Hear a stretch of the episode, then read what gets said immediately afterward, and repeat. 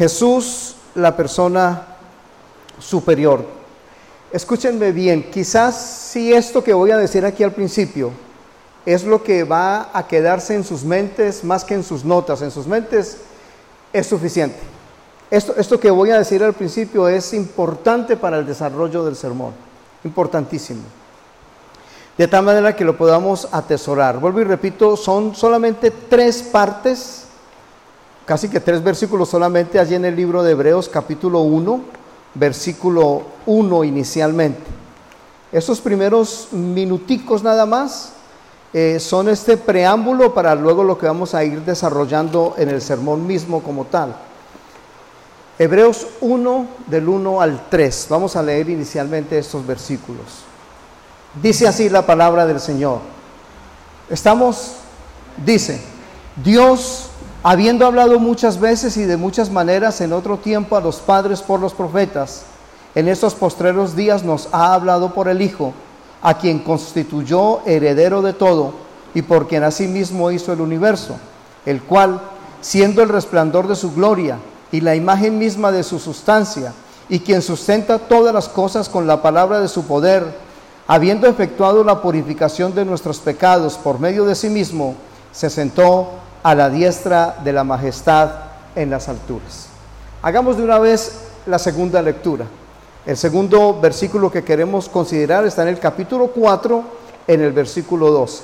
Repito, si este segundo versículo que vamos a leer queda grabado en su mente, va a ser bien para el desarrollo del sermón, lo que vamos a estar hablando. Hebreos mismo, entonces, capítulo 4, versículo 12, dice así, porque la palabra de Dios es viva y eficaz y más cortante que toda espada de dos filos y penetra hasta partir el alma y el espíritu, las coyunturas y los tuétanos, y discierne los pensamientos y las intenciones del corazón.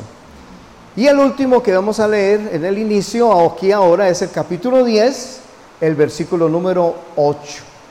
Ese, ese sí es muy fácil de aprender.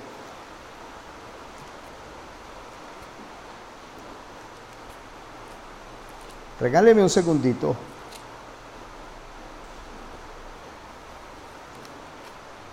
Ok, 13.8. Hebreos 13.8 dice así. Jesucristo es el mismo ayer y hoy y por los siglos. De memoria creo que lo podemos decir. ¿Es posible repetirlo? Digan conmigo, Jesucristo es el mismo ayer, hoy y por los siglos. De esos tres versículos que hemos leído, o esas tres partes, realmente al principio fueron tres versículos, luego el 4.12 y luego el 13.8, estos tres versículos son los versículos centrales del libro de Hebreos. De tal manera que si mañana le preguntan a usted de qué predicaron el domingo pasado o qué le enseñaron en la iglesia, qué escuchó, con que cite uno de estos tres va a ser suficiente. Repito, todo libro en la Biblia, todo libro en la Biblia tiene un pasaje o un versículo principal. Tiene o un pasaje o un versículo principal. Los versículos principales de Hebreos son el 1.1, el 4.12 y el 13.8. Esos tres versículos resumen todo el libro de Hebreos, sintetizan todo el libro de Hebreos. Insisto, toda la Biblia, cada libro tiene un pasaje o un versículo que es la clave, que es el, punto crucial. Bueno, insisto en esto, como dije al principio, espero que se nos pueda quedar lo, lo más posible, no solo en nuestras notas, sino también en nuestra mente.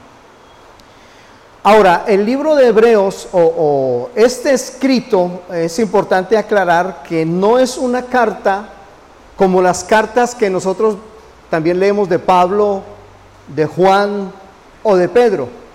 Escribieron las cartas escritas de Pablo a iglesias y cartas de Pablo escritas a personas, a iglesias como Gálatas, Corintios, Efesios, o cartas personales como a Timoteo y Tito. Esas son cartas. Ya hoy no se escriben cartas, hoy todo es por, por texto, ¿no? Todo es por mensaje, ya nadie se siente a escribir una carta. Bueno, en este tiempo se hacía eso, se, se escribían cartas y ¿qué implicaba? Quién escribía ponía el nombre y luego a quién lo remitía y le daba un saludo. decía, yo soy Pablo, yo soy Pedro, apóstol o maestro o predicador, escribo a ustedes los hermanos de Rosarito, rosaritesenses, ¿cómo es que se dice? Sí, algo así. Sí, entonces carta del apóstol tal a los hermanos de, Rosario, de Rosarito, y a un saludo que les da a ellos. Eso eran las cartas. Pero este libro no es una carta. Este libro es un sermón. Y tiene, escúchenme bien, tiene la mejor estructura retórica del momento griego. No es una carta, sino que es que es un sermón. Así que si usted quiere leer un sermón, lea todo Hebreos. Porque todo Hebreos es un sermón en sí mismo. Y tiene la mejor retórica porque quien lo escribió no dice quién lo escribió. Inferimos que puede ser Pablo, que pudiera haber sido Bernabé, que pudiera haber sido Apolos, es decir, hubo varios que pudieron haber escrito. El libro no dice quién lo escribió, pero lo que sí contiene es muy buen sermón, muy buen bosquejo, que todo maestro predicador debe de dar un buen bosquejo, ¿sí? Y luego está presentando en ese sermón que está aquí en el libro de Hebreos, quiere explicar cosas del pasado, cosas del presente y asuntos del futuro. Eso encuentra uno en este sermón. Capítulo 1 comienza a hablar desde cosas que fueron del pasado, luego los ubica en el momento y luego les habla de cosas al final, de cosas que sucederán al final. El sermón de Hebreos, con la buena retórica, tiene una estructura muy, muy parecida a los filósofos del momento, especialmente al filósofo llamado Filón. Las estructuras ideológicas, filosóficas de Filón Podríamos decir que de alguna manera fueron adoptados por este, el que escribió esto, porque la retórica es la misma, la forma de presentar el asunto es exactamente el mismo. Yo espero poder solamente dejar marcadas algunas cosas, no hay tiempo de todo, pero en estas tres horas que tenemos, bueno, menos dos horas cincuenta minutos, en este tiempo que tenemos, procurar explicar de la mejor manera posible eh, el, sermón de Hebreos, porque insisto, tiene una estructura interesantísima y espero la podamos todos captar. Así que el libro de Hebreos tiene asuntos que son difíciles. Él mismo lo dice en el capítulo 5, versículo 11. Hay algunas cosas que son difíciles de explicar. Él lo dice. Hay cosas que son difíciles de explicar. Lo dice en el capítulo 5, versículo 11 pero dice la razón porque son difíciles. Dice, son muy difíciles de explicar porque os habéis hecho tardos para oír.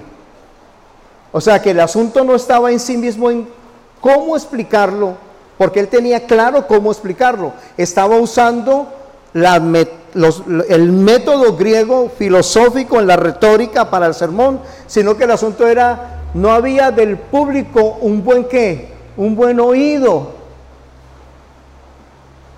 Casi que lo ilustramos eh, claramente diciendo, tenían su mente en el templo, tenían su cuerpo en el templo, su cuerpo estaba aquí, pero su mente estaba en otro sitio. Están aquí, pero su mente está en otro sitio. De tal manera que no se puede escuchar así, no, no se puede oír bien. Y el, y el escritor de Hebreos dice que esa es una actitud de un niño y no de un maduro estar aquí, pero tener nuestra mente en otra parte. Dice el escritor, no lo digo yo, no me miren así. Dice el escritor que esto es la actitud de un niño, alguien que está en un sitio, pero tiene su mente en otro asunto.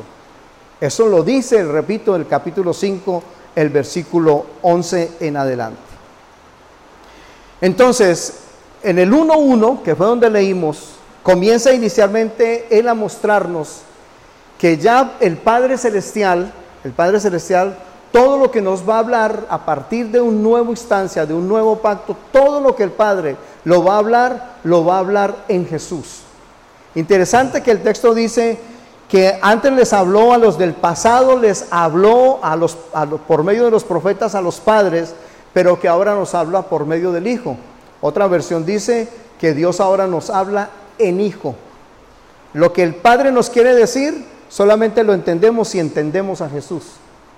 Si captamos el sentido de lo que Jesús dijo en los evangelios, entonces podremos entender las palabras del Padre. Eh, Dios se hizo entendible por medio de Jesús. Captamos en la interesa del sermón del Señor, de lo que el Padre quiso transmitir, porque ya Él en persona entre nosotros dijo, aquí estoy. Cuando le preguntaron, muéstranos al Padre, el que dijo, tanto tiempo he estado con ustedes y no, y no me han reconocido. Porque ahora lo que Dios va a hablar, lo va a hablar solamente por medio de su Hijo.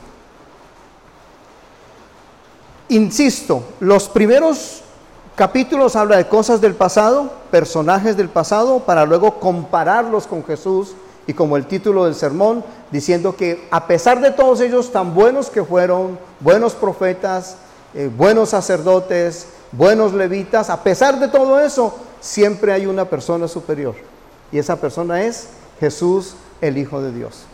Y después de explicar acerca de Melquisedec y acerca de Aarón, acerca de todo esto, eh, inclusive de las cosas del tabernáculo, de lo que estaba sucediendo en el templo, por cierto, en el momento en que se escribe este sermón, el sermón de Hebreos, en el momento en que se escribe, el templo todavía está en pie. Este sermón se escribió como entre el 65 y el 68 después de Cristo y el templo fue destruido en el 70. De tal manera de que este escritor, ojo con esto, este escritor le está hablando a judíos que habían venido a Cristo, lo que hoy se llaman mesiánicos, judíos que habían venido a Cristo, pero querían volver a hacer prácticas todavía del Antiguo Testamento. Querían volver otra vez a judaizarse, cuando ya Cristo les había sido presentado diciéndoles, Él es el único camino al Padre. Entonces el autor les dice, no, mire, ya no hay que hacer tantas ceremonias, tantos sacrificios, porque hubo un sacrificio mayor.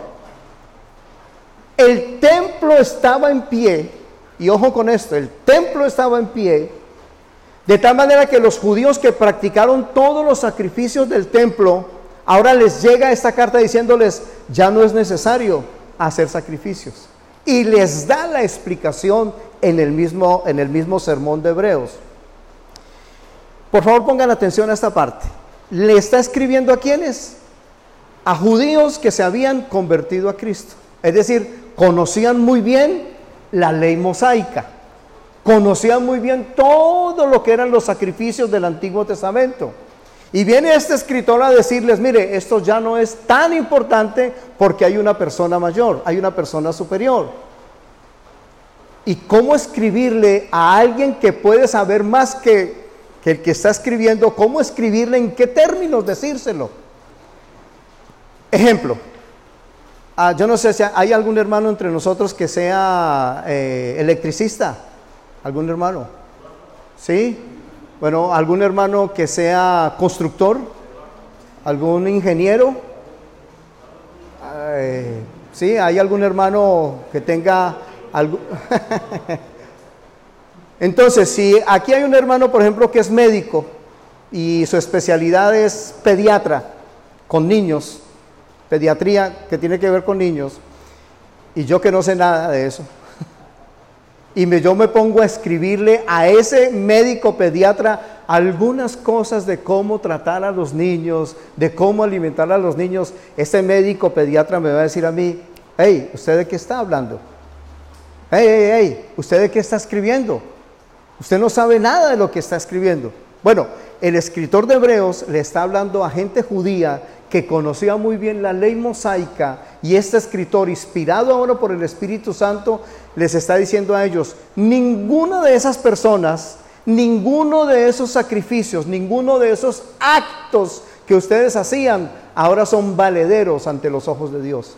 Y tiene que explicárselos para que puedan comprender y poder entonces decir dos cosas que son de los textos que leímos. Hebreos 4:12, porque la palabra de Dios es viva y eficaz. Es mejor tener la palabra en el corazón que hacer un buen sacrificio. Es mejor tener la palabra en la mente y en el corazón que conocer muy bien a Abraham, a Moisés, a Elías, a Aarón, a los levitas o a Melquisedec. Es mejor conocer la persona de Jesús porque en Jesús se resume todo. ¿Acaso eso no fue lo que dijo Señor en la misma cruz del Calvario? Cuando Él que dijo, consumado es. Lo que está diciendo es, en mí se cumplió todo. Yo hice el perfecto sacrificio. Porque la palabra de Dios es viva y eficaz, les repito, les está diciendo a gente experta en la ley, a gente conocedora muy bien, y Él les ahora les dice, no, miren a Jesús. Y se los resume bien cortico como nosotros ahora con el 13.8, cuando les dice, ¿saben qué? Jesucristo es el mismo, ayer, hoy y por los siglos, pasado, presente y futuro. Él es el mismo. Él es Jesucristo es el mismo. Es muy importante que podamos ver a Jesús en el Antiguo Testamento, cómo se manifestó el Señor, de qué manera el Señor se dejó entrever en el Antiguo Testamento.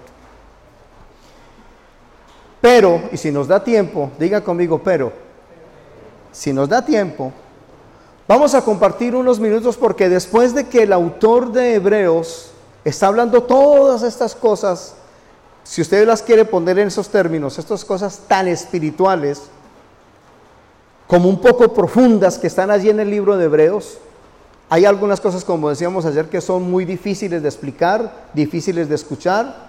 Hay algunas cosas que son difíciles, algunas doctrinas que son difíciles, pero hay otras que son muy fáciles.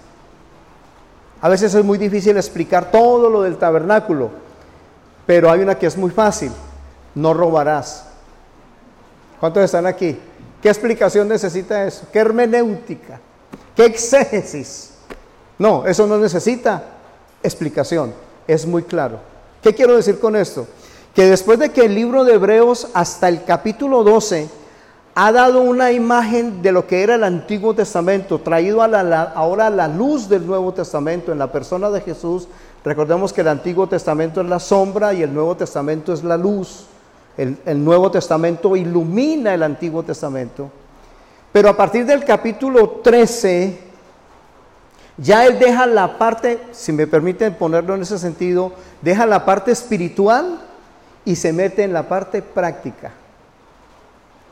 Deja de hablar de todas estas cosas y de un momento a otro como que cambia la orientación y dice, no, ya no hablemos tanto del templo, de la sangre, de los sacrificios, de los animales, de Aarón, de Melquisedec, hablemos de las cosas prácticas del cristiano. Entonces a partir del capítulo 13 hace un giro y ahora dice, todo lo que usted aprende, todo lo que usted sabe, ahora hay que ir a ponerlo en práctica. Y a partir del capítulo 13, si usted está con su Biblia abierta, usted lo va a notar que hay un cambio total. Hay un como un pare y siga, pero para ir a poner en práctica. Cuando les dice, por ejemplo, en el 13.1, permanezca el amor fraternal. Versículo 2, no os olvidéis de la hospitalidad. Versículo 3, acordaos de los presos. Versículo 4, honrosos sean todos el matrimonio.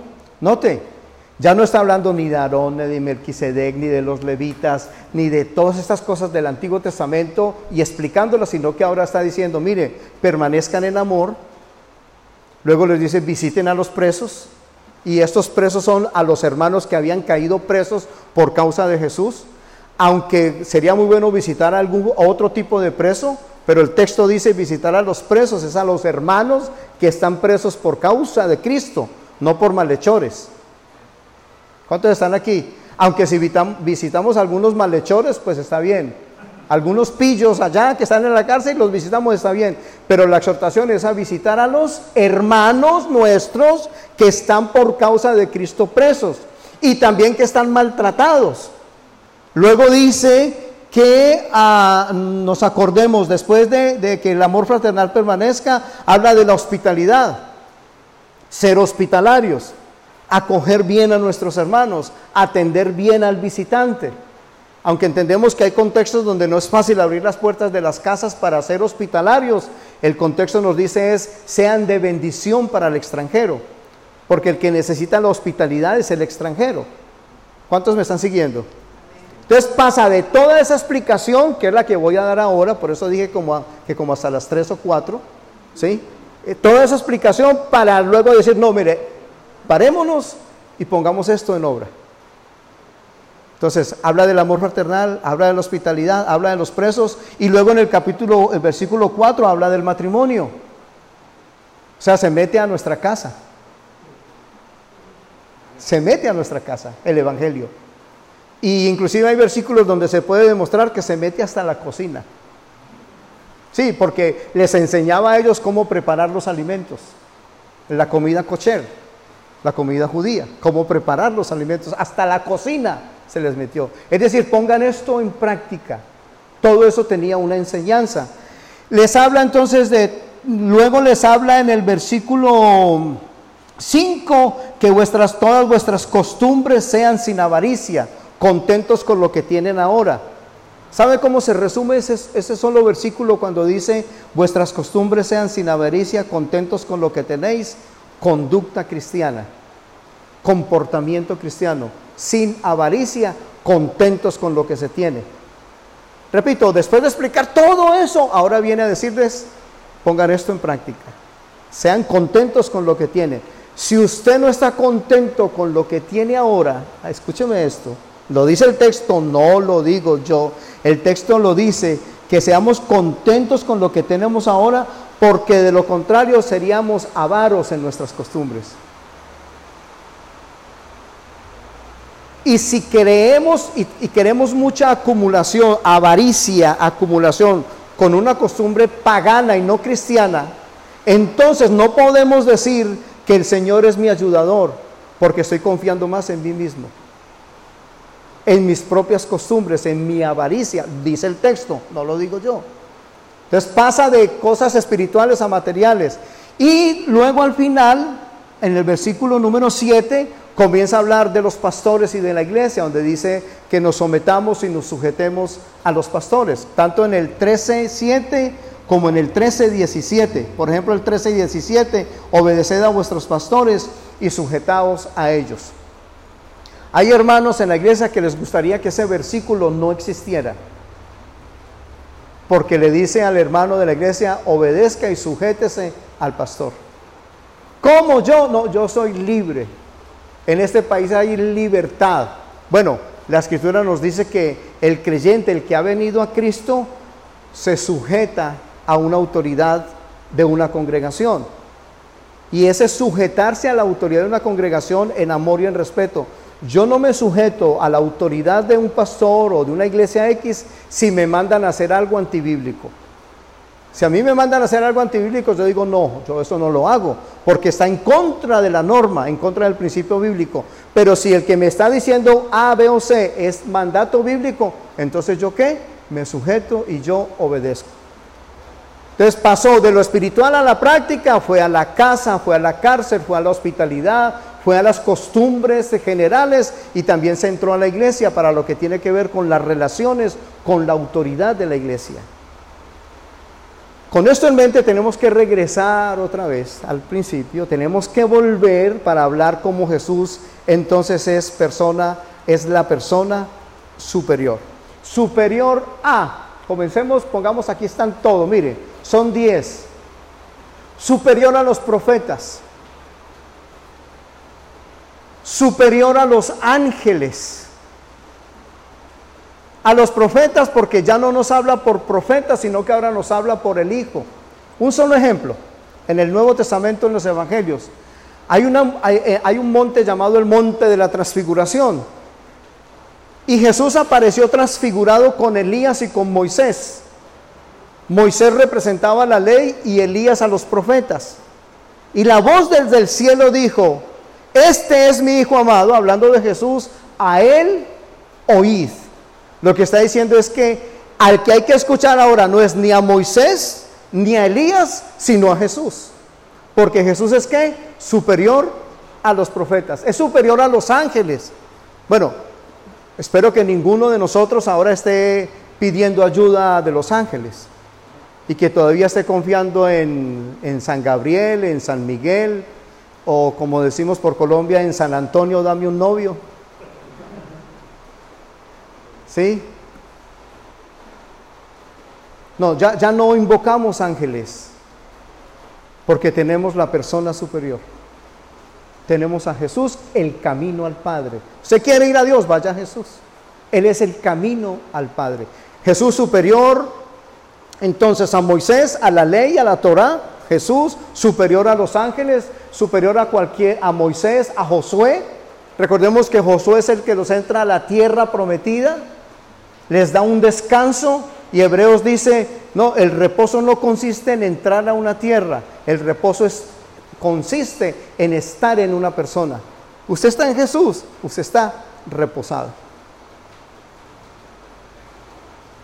Él mismo dijo que Él es superior al día sábado, superior al día sábado. Él es el verdadero reposo. Si usted vino a Cristo, yo sé que hay dificultades, yo sé que hay problemas, yo sé que hay enfermedades, yo mismo he sufrido violentamente algunas. Amados hermanos, pero siempre sabemos que reposamos en Cristo superior al reposo que les dio Josué. También Jesús es superior a Aarón, Aarón eh, el sumo sacerdote. Hay algunos que dicen que ya hay muchos que se creen sumos sacerdotes, pero solamente son la parte final del sacerdote, son sacerdotes. Ya no son sacerdotes, sino sacerdotes, porque se muestran más a sí mismos que al Señor. Hay iglesias donde la imagen del pastor tiene que ser la principal. Si en alguna congregación X lo principal es el título de la iglesia, el pastor de la iglesia, la esposa del pastor y los líderes de la iglesia, esa no es una iglesia del Señor. Porque el principal de cualquier iglesia de Jesús, pues debe ser Jesús. Ha de ser Jesús. ¿Cuántos dicen amén? Jesús superior al sumo sacerdote Aarón que él dice que tenía vestidos para hermosura y gloria, pero no para hermosura y gloria de él, sino para hermosura y gloria del Señor Dios. Jesús entonces superior a Melquisedec. Y aquí me voy a detener un ratico. Vaya conmigo, por favor, un momentico, ahí en el libro de Hebreos, en el libro de Hebreos, capítulo número 5. Mantenga su Biblia abierta por algo que quiero explicar. Solamente quiero explicar algo con la Biblia abierta. En el capítulo 5, el versículo 1, él ya ha hablado de Josué, de Aarón, de, ha hablado de estos. Y ahora, ¿qué dice el 5.1? Porque todo sumo sacerdote de entre los hombres eh, es constituido a favor de los hombres en lo que a Dios se refiere para que presente ofrendas y sacrificios. Hermanos, aquí ahora el autor comienza a hablarnos de un sumo sacerdote que apareció de la nada, llamado Melquisedec. Cuando él comienza a hablarles de Melquisedec, les dice, yo quiero hacer un pare, me quiero detener un ratico. Y a partir del capítulo número 7, por favor si está conmigo, otra vez vuelve y menciona porque este Melquisedec, ojo con lo que estoy diciendo, él se detuvo en el capítulo 5 cuando empezó a hablar de Melquisedec, hizo un pare. Se detuvo un ratico. Y el capítulo 6 siguió hablando otras cosas y en el capítulo 7 reinició con Melquisedec. Es decir, casi casi tres capítulos detenidos, aparentemente detenidos para dar una explicación, porque él dice en el 5:11 acerca de esto, tenemos mucho que decir y difícil de explicar. Miren lo que dice el 5.10, y fue declarado por Dios sumo sacerdote según el orden de Melquisedec. Cuando él va a hablar de Melquisedec, se detiene y les dice, mire, lo que sigue es difícil de explicar. Y en ese pare, en esa detención es donde yo me voy a quedar unos cinco minuticos para volver a hablar ahora de Melquisedec, lo que hace aquí el autor. Él dice, yo les voy a hablar de Melquisedec, pero es que esto está difícil de explicar. Detengámonos un ratico. Y la razón por qué es difícil de explicar es porque se habían hecho qué? Tardos para oír. Entonces los reprende. Porque en vez de ser ya maestros, todavía se comportan como niños.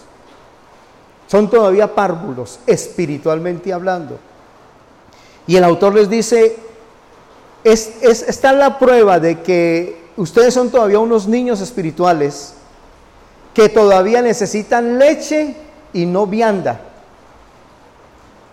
Eso no lo digo yo, lo dice el texto, literalmente el texto lo dice en el 5.12 al final, porque habéis llegado a ser tales que tenéis necesidad de leche y no de alimento sólido. ¿Cómo se comporta un niño? ¿Cómo sabemos que un niño tiene hambre o que un niño quiere leche? Hermanas, hermanas, madres. ¿Cómo, ¿Cómo saben ustedes que sus hijos ya están pidiendo? ¿Qué comienzan a hacer? A llorar y a gritar. ¿Hasta cuándo? Hasta cuando venga, ¿cierto que sí? Y se le da, o la mamá le da de su pecho, o le pone, bueno, en Colombia lo llamamos el tetero, le da el tetero, y el niño se calma. Bueno, eso es lo que el autor dice aquí. Si usted todavía está tomando leche, es porque es inexperto en las cosas espirituales. No se comporta a la altura de alguien que escucha bien, que atiende bien la palabra. ¿Me aman después de decir esto? Todavía sí. Hermanos, necesitamos madurar en la casa de Dios. Necesitamos avanzar, dar un paso adelante. Esto es lo que el autor aquí está diciendo. Se comportan como niños en vez de ser adultos. Se comportan como párvulos en vez de ser maestros. Quieren leche en vez de comer viandas, en vez de tomar carne, de comer alimento sólido, porque se supone que ya crecieron. Ilustrémoslo de otra manera. Hay cierta edad en los muchachitos que cuando les conviene ser niños, que dicen, ah, no, yo soy un niño todavía. ¿Sí o no? Y cuando les conviene ser adultos, a mí no me hable como niño. ¿Me están siguiendo? Exactamente lo mismo pasa en otras iglesias, en esta no. Eso pasa por allá por Manizales, lo digo yo, por allá por, Colombia. Hermanos, necesitamos madurar. Hay hermanos que no se les puede decir nada porque ya entonces dejan de saludar, cambian de iglesia, cambian de misión, porque ya se les dijo algo, cualquier cosita, y ya inmediatamente hay una reacción como un niño. Cuando a usted se le llama la atención y usted lo recibe con madurez, usted puede crecer. Si usted el llamado de atención no lo recibe con madurez, usted se va a quedar como un infantil para siempre. Hermanos, no lo estoy diciendo yo, lo dice la carta a los hebreos. Él se detiene para explicarlo de Melquisedec dice, pero mm, antes de seguir con Melquisedec hay que decirles esto para poder crecer, para poder avanzar. Y les dice que ya deberíamos, hay cosas que ya deberíamos conocer. Hay seis cosas que ya el cristiano, ya el que está en Cristo, ya debería saber muy bien para que se considere un creyente maduro. Porque lo que sigue, dice él, es lo rudimentario. ¿Qué es algo rudimentario? Algo elemental, como el ABC, como el 1, 2, 3. Si usted no sabe ese ABC, ese 1, 2, 3, todavía necesita darse pasos para madurar. Mire las seis cosas que todo creyente ya debería saber. Seis, no, las otras, estas son siete. O yo no sé si la mandé. Están, aquí están estas seis. Estas seis cosas el cristiano ya debería conocerlas. Usted dice, yo soy cristiano, sí. Ah, va a la iglesia, sí. ¿Hace cuánto? Hace tres años. Estas seis cosas ya debería saberlas.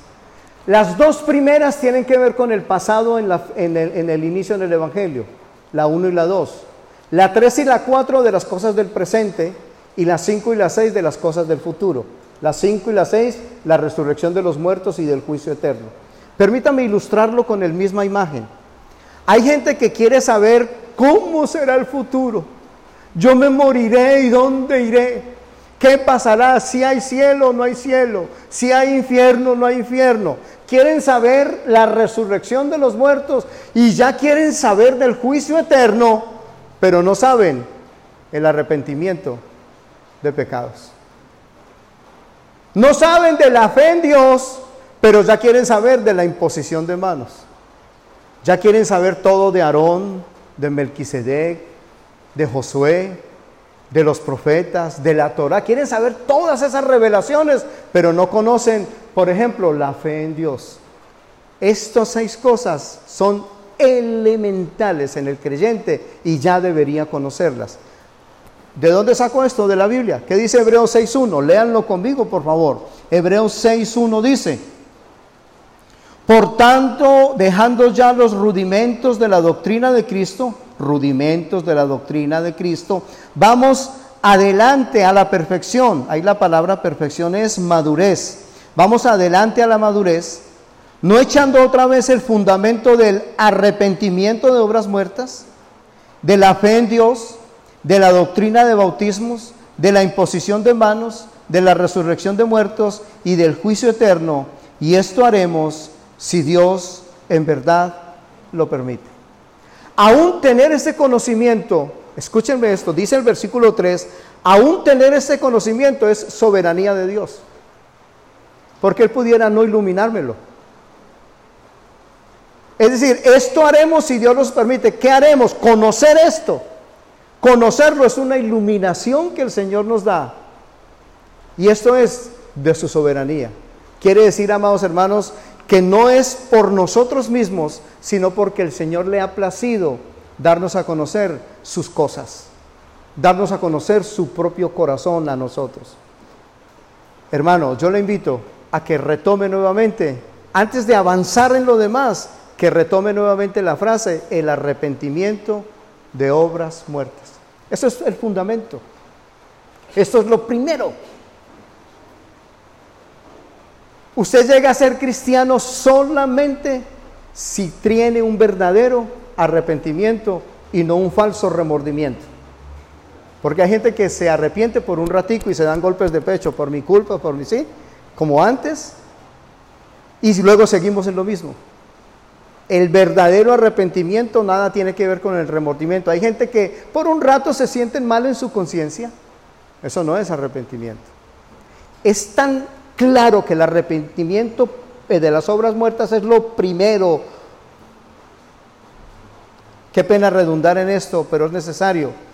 Para poner una estructura de un edificio, poner, levantar un edificio, no sé, 10 pisos, 20, 30 pisos, hay que poner un buen fundamento. Bueno, el primer paso de un buen fundamento cristiano es el arrepentimiento de pecados. Por eso usted se podrá edificar. A veces hay hermanos que uno los ve como que crecen y crecen y crecen. Uno dice, uh, este hermano está muy adelantado, como que se me está pasando a mí. Y que llevo tantos años, pero este lo veo que crece. Y de un momento a otro, ¡ah! se derrumbó ese hermano. ¿Por qué se derrumbó? Porque no tenía un buen fundamento. ¿Y cuál era ese buen fundamento? Que haya tenido un verdadero arrepentimiento. El libro de Isaías dice el libro de Isaías dice que cuando nos arrepintamos no seamos como el ladrón cuando es capturado. Lo dice Isaías, que cuando nos arrepintamos no es como el ladrón cuando es capturado. ¿Cuál es la cara que pone el ladrón cuando lo capturan? Es más, hasta le toman foto y lo ponen en los periódicos. ¿Qué cara pone él? Cara de yo no fui. Y uno dice, ay, tiene como cara de arrepentido. Sí, suéltelo. Suéltelo otra vez. Él está es avergonzado de que está saliendo público porque cometió un acto ilícito. Él no está verdaderamente arrepentido. ¿Me están siguiendo? El verdadero arrepentimiento significa literalmente esto. Arrepentirse verdaderamente, literalmente. En el griego, literalmente significa cambio de mente.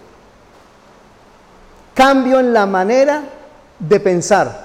¿Se acuerdan del hijo pródigo cuando ya estaba entre los cerditos comiendo? ¿Qué dijo él? Mm, no, me volveré, iré a casa de mi padre. E inmediatamente dice que él fue a la casa del padre, es decir, cambió su manera de pensar, tuvo un verdadero arrepentimiento. Es tan claro que el arrepentimiento verdadero es lo fundamental, que escúchenme esto.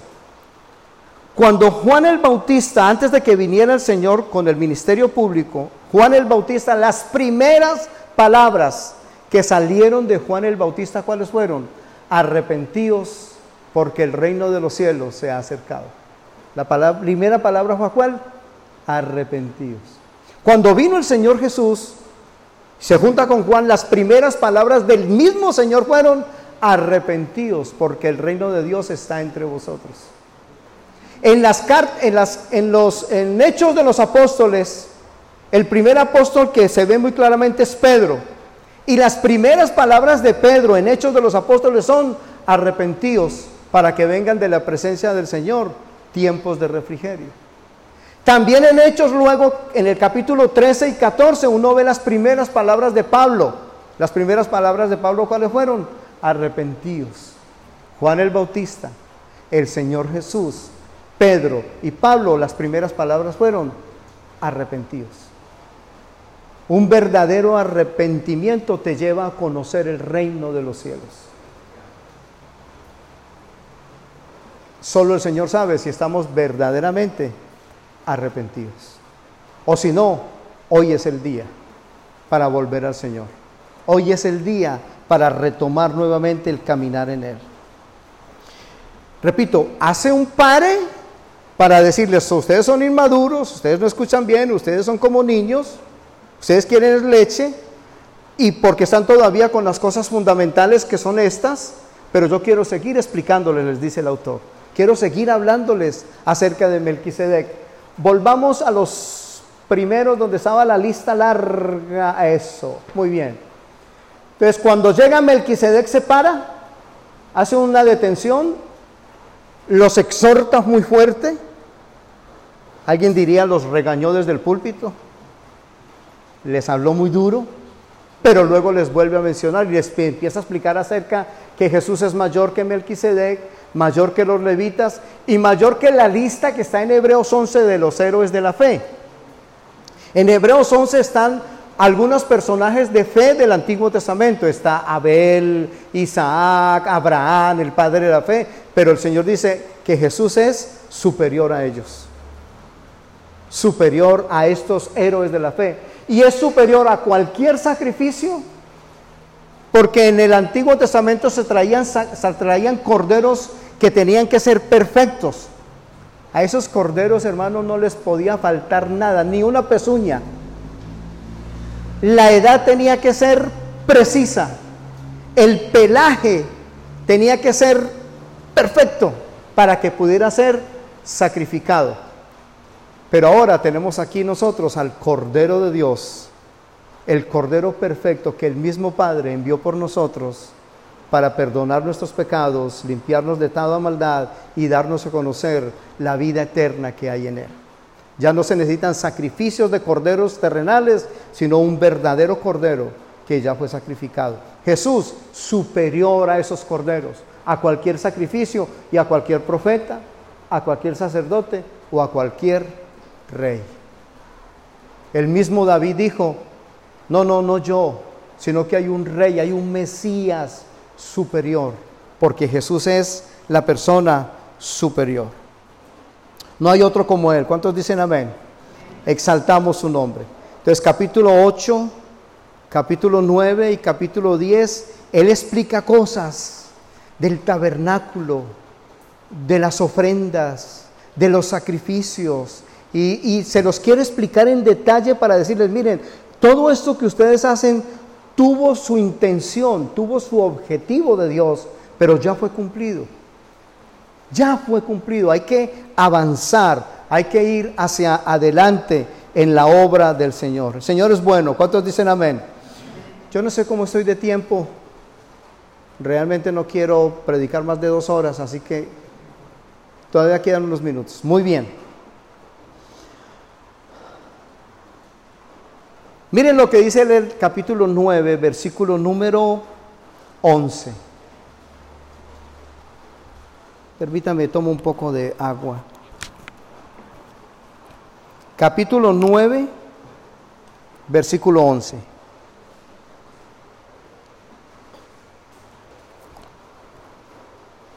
Dice así, pero estando ya presente Cristo, somos sacerdote de los bienes venideros, por el más amplio y más perfecto tabernáculo, no hecho de manos, es decir, no de esta creación, y no por sangre de machos cabríos ni de becerros, sino por su propia sangre, entró una vez para siempre en el lugar santísimo, habiendo obtenido eterna redención. Porque si la sangre de los toros y de los machos cabríos y las cenizas de la becerra rociadas a los inmundos santifican para la purificación de la carne, cuanto más la sangre de Cristo, el cual mediante el Espíritu Eterno se ofreció a sí mismo sin mancha a Dios, limpiará vuestras conciencias de obras muertas para que sirváis al Dios vivo. Dejemos hasta ahí la lectura. Después de haber explicado todo esto, dice versículo 11, estando ya presente Cristo, estando ya presente la persona perfecta, estando ya presente el que nos trae, el mismo que dijo, yo soy la luz. Usted quiere ser iluminado por Dios, vaya Jesús, Él es la luz. Usted quiere que eh, tener una, escúcheme esto, tener una orientación para tomar una decisión respecto al futuro, respecto al futuro, no sé, en estos días quizás tiene un negocio en mente, tiene algo como que quiere proyectar en mente, deje que la palabra de Dios le ilumine hacia allá. Hay un texto que dice, lámpara es a mis pies tu palabra y lumbrera a mi camino. La lámpara tiene que ver con decisiones cercanas, porque la lámpara nos ilumina un entorno de dos, tres o cuatro metros alrededor, pero la lumbrera nos ilumina hacia allá, hacia adelante. Decisiones para mañana, decisiones para el futuro. Vayamos, digámosle, Señor, ilumíname, ¿qué hago? Dame la iluminación por tu palabra, por tu espíritu. Quiero tomar una decisión correcta, que te agrade a ti y que podamos yo ser de canal de bendición para mi familia y para mi iglesia. Un paréntesis, ¿cuántos de nosotros hemos tomado decisión de negocios sin consultar con el Señor y al cabo de unos días se derrumbó todo, como una canción, todo se derrumbó dentro de mí? ¿Me han escuchado, no? Todo se derrumbó. ¿Por qué? porque el creyente no consultó al Señor y la palabra le va a orientar. La ámpara es a mis pies, es decir, le ilumina su paso aquí, su paso del momento, lo ilumina la palabra, pero lumbrera le ilumina hacia allá, le determina lo que sigue. Volvamos a Jesús, estando ya presente Cristo.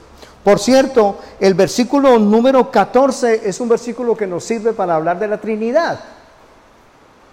Porque ahí está el Padre, el Hijo y el Espíritu Santo. Ahí están los tres. En el versículo número 14, estando ya, dice, ¿cuánto más la sangre de Cristo? El cual mediante el Espíritu Eterno se ofreció a sí mismo sin mancha a Dios. Ahí están los tres. Ese versículo nos sirve para hablar de la Trinidad. Para conocer, ah, ¿dónde está la Trinidad? Ahí en el versículo 14, en el 9.14. ¿Me están siguiendo, amados hermanos? Solo hay un mediador, solo hay uno superior. Volvamos entonces, amados hermanos, al capítulo 13, no solo para finalizar el libro de Hebreos, sino para finalizar el sermón. Les decía ahora que después de explicar todas estas cosas, hay unos slides que no alcancé a sacar por cuestión del tiempo, pero hay algunas cosas, amados hermanos, que el autor dice, yo las quiero explicar en detalle y ya habrá su momento de hacerlo. Dicho de otra manera es, asimilemos esta comida, dice el Señor, dice el autor, para luego ir a comer otra cosa, asimilar otro alimento. Pero ahí es donde le dice, ahora vamos a la práctica. ¿Recuerdan lo que decía ahora, capítulo 13? Del dicho al hecho hay mucho trecho, hay mucho que recorrer, hay que avanzar. Y como les dije en el capítulo 13, nos dice primeramente que permanezca el amor fraternal. Jesús el Señor dijo que nos reconocerían si somos sus discípulos, que somos sus discípulos, nos reconocerían si nos amamos los unos a los otros. Si que si nos amamos, a pesar de algunas diferencias, a pesar de algunas cosas que quizás no me gustan del otro o algo que me dijo, pero a pesar de eso el amor es superior. Y aquí habla del amor de Dios, no del amor del mundo o el amor al mundo, habla del amor de Dios. Ayer hablábamos un poquitico del amor que el mundo ofrece eh, desafortunadamente ahorita por medio de las ideologías, y aquí piensan muchos que está hablando del amor eros, del amor erótico, del amor sexual. No, no, no, no, nada tiene que ver. El texto habla del amor ágape, del amor de la iglesia, del amor entre los hermanos. Alguien dijo que nos reconocen porque nos amamos. Y alguien dijo también, eh, eh, curiosamente, que nos reconocerán si nos quedamos dormidos como los apóstoles cuando el Señor les dijo que orara. Eran discípulos, pero estaban dormidos. ¿Cuántos me están siguiendo? Si se queda dormido, también es un discípulo. Hay que ir a despertarlo. ¿Cuántos están en Cristo? Habla del amor fraternal, habla de visitar a los presos, habla del matrimonio, versículo 4, estoy en el capítulo 13, habla de las costumbres que sean sin avaricias, contentos con lo que tenéis ahora, versículo 5. Y habla, amados hermanos, de acordarnos de nuestros pastores, versículo 7. Y cuando habla aquí de estos pastores, son los pastores que iniciaron en la iglesia primitiva que ya están muertos. Este acordarse es, hubo pasado de pastores que les trajeron la palabra y que recibieron la palabra bien. Pastores que hicieron bien la obra, que hicieron bien eh, exactamente lo que el Señor les mandó a que hicieran, correspondieron a la voz del Señor. Dice, por ejemplo, el 2.4, el 2.3, al final dice que nos fue confirmada por los que oyeron, testificando Dios juntamente con ellos, con señales y prodigios. Está diciendo, hubo pastores que recibieron la palabra y fueron fieles. De ellos acordémonos. De ellos acordemos. Eso dice en el 13.7. Luego en el 13.17 habla de los pastores presentes. Dos palabras que repito algo que dije ahora, dos palabras que poco gustan, que son obedezcan y sujétense. Conozco algunos creyentes, no aquí, tengo que acentuarlo, no aquí. Conozco algunos creyentes que dicen, ah, no, yo le obedezco es a Dios. Bueno, yo le voy a decir algo. Dios dice, y lo dice su palabra, que a Él le obedecemos por medio del método, la forma como nos sujetemos a los hombres. Es decir, un buen obediente a Dios será un respetuoso de las órdenes terrenales.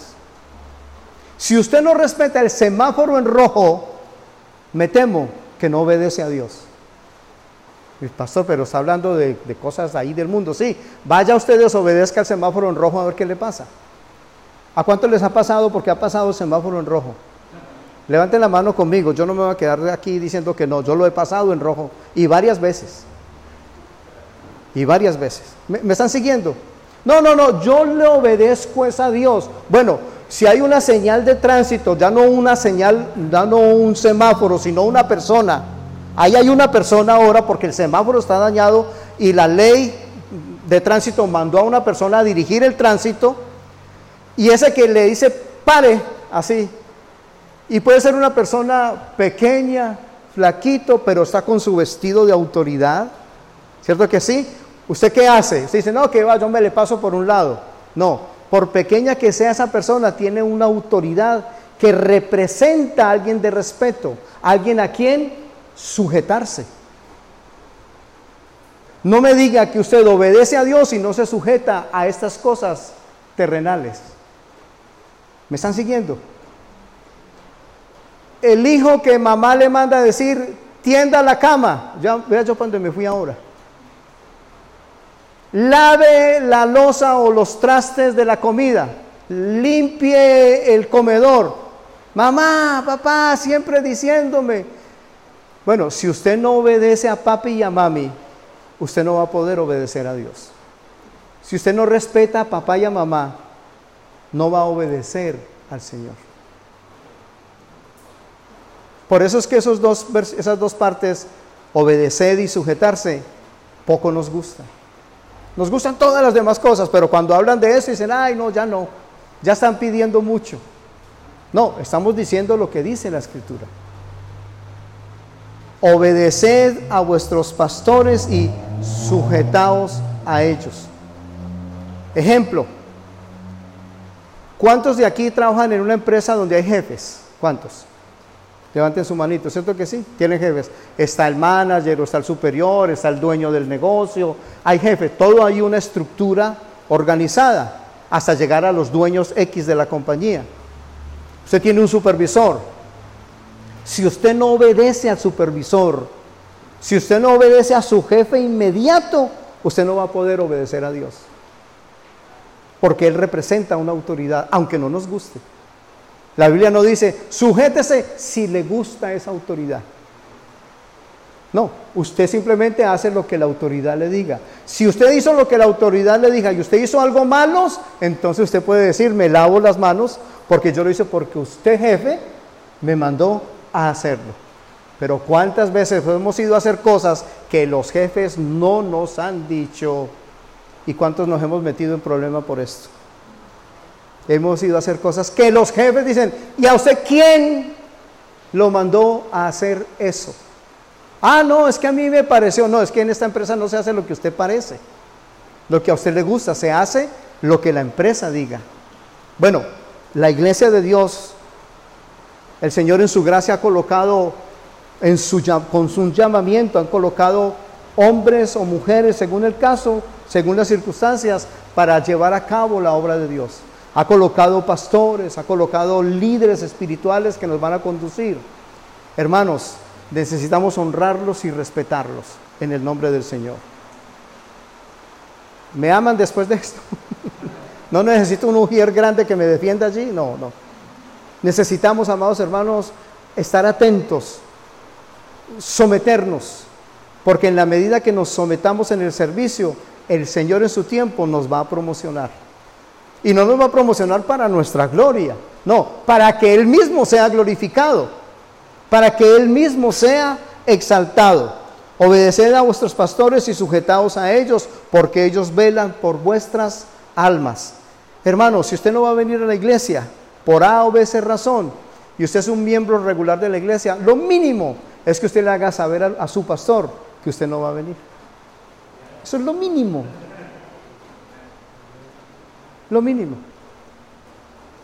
Usted no va a venir. usted puede tener las mejores razones valederas. Las puede tener. Mire que inclusive hoy a pesar de la lluvia, aquí estamos. O sea que si un hermano llamó y le dijo, pastor, hoy no voy a ir porque está lloviendo. Bueno, aquí estamos y está lloviendo. ¿Me hago entender? Mínimo, mínimo detalles, detalles muy pequeños que tienen que ver con la muestra de un corazón obediente a Dios por medio de la sujeción a los hombres. Yo lo hago, usted lo hace, el Señor es exaltado, es una manera de mostrar amor unos con otros y amor a las autoridades que el Señor ha puesto.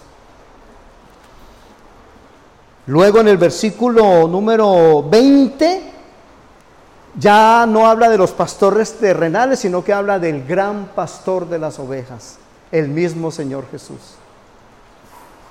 Nosotros, hermanos, somos siervos inútiles. Solamente hacemos lo que nos dicen que hagamos. Y eso es lo que dice la Biblia. En ese sentido, ¿somos qué? Siervos inútiles. Pero aquí tenemos al superior pastor, Jesús el Hijo de Dios, el gran pastor de las ovejas. Y es tanto su grandeza que su sangre derramada fue suficiente para salvarnos a nosotros. Luego en el 24 vuelve y habla a los pastores.